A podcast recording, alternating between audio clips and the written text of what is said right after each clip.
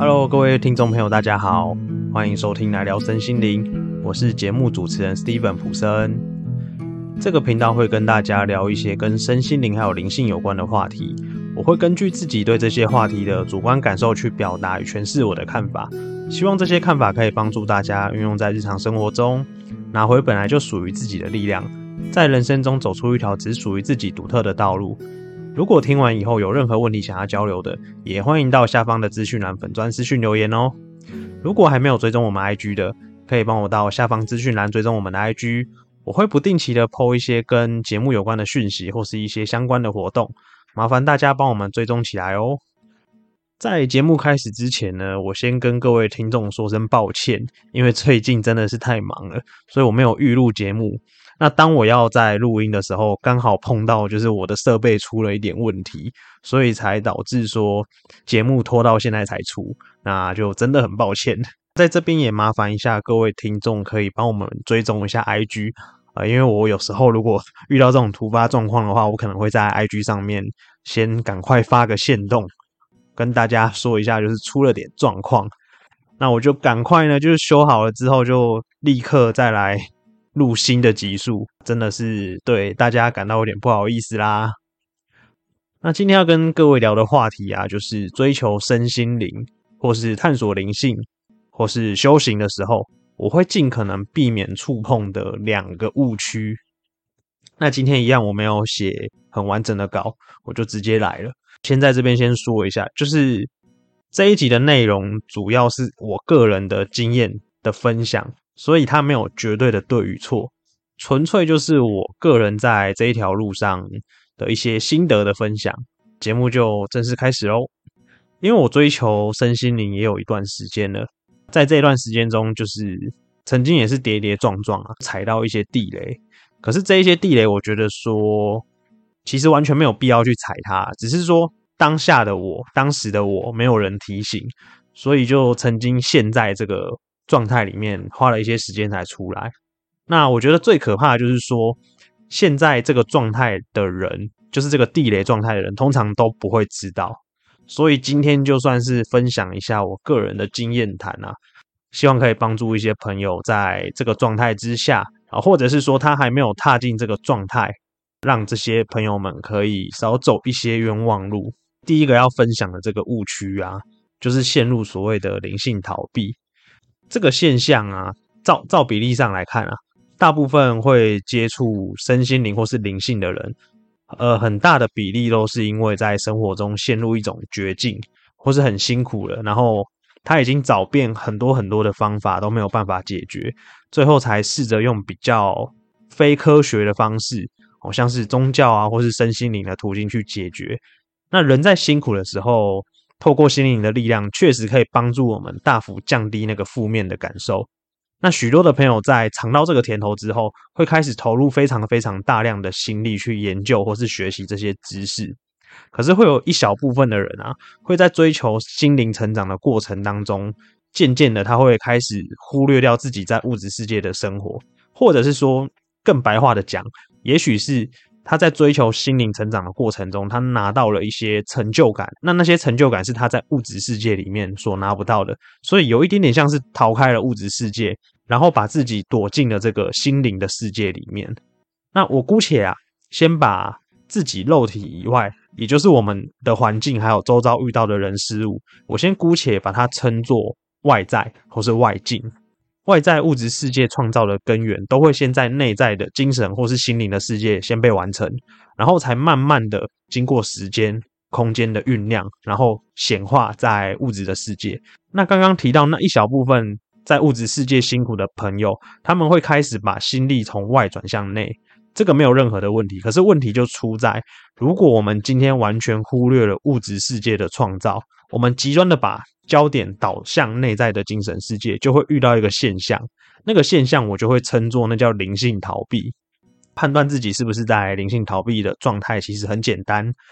就检视一下当初那些困扰自己或是让自己辛苦的问题解决了没有。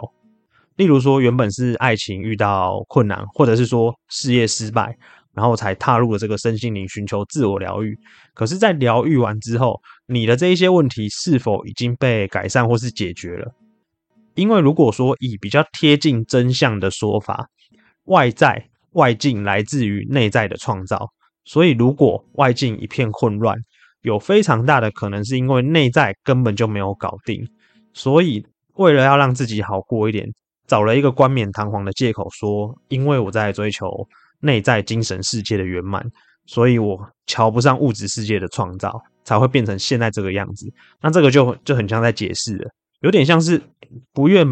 不愿为自己的创造背起完全的责任。其实这样就算追求身心灵，它的力量也不会回到自己的身上。因为如果我们要把力量回到自己身上，我们第一件要做的事情就是背起我们在物质世界我们所遇到人事物这些创造都是经由我们个人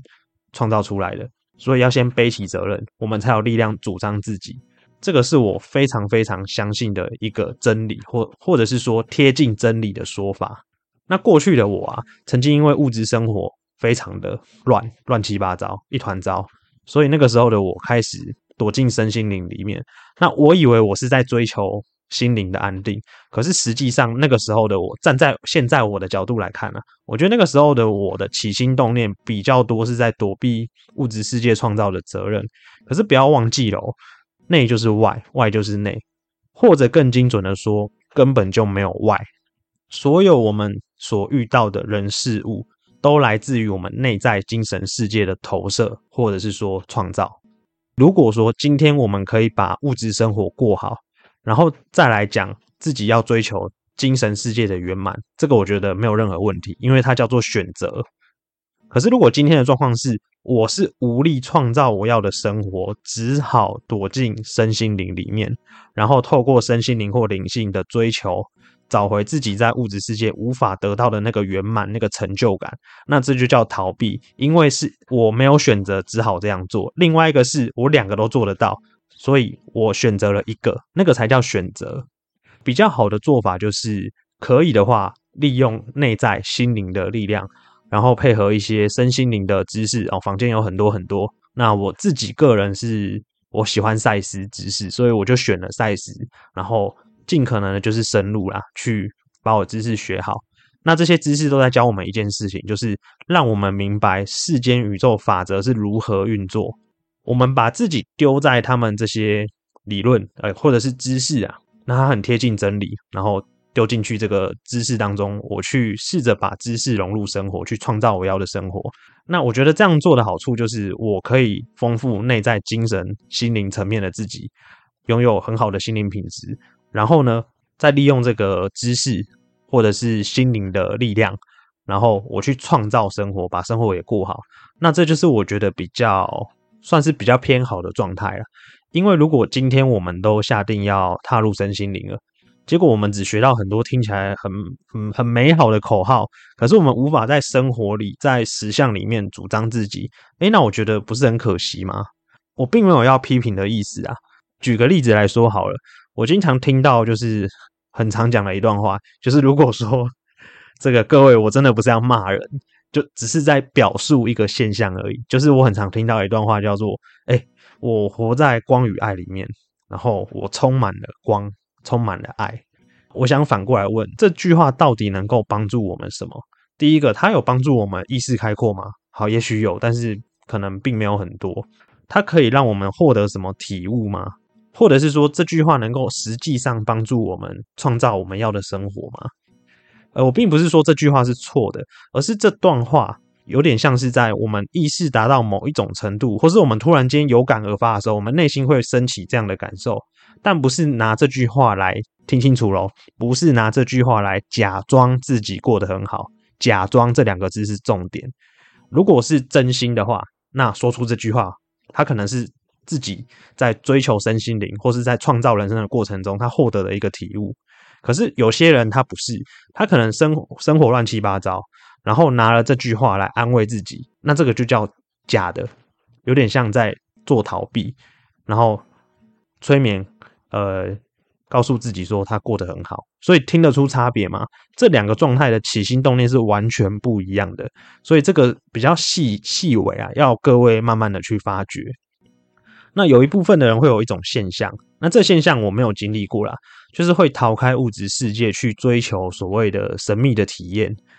举个例子来说好了，像是神通哦，超感官能力、内在感官，希望可以开天眼、打开松果体，或者是太过强调要接宇宙能量，或是要感应到什么，不是说不能追求这些能力，而是不管在修行、追求灵性。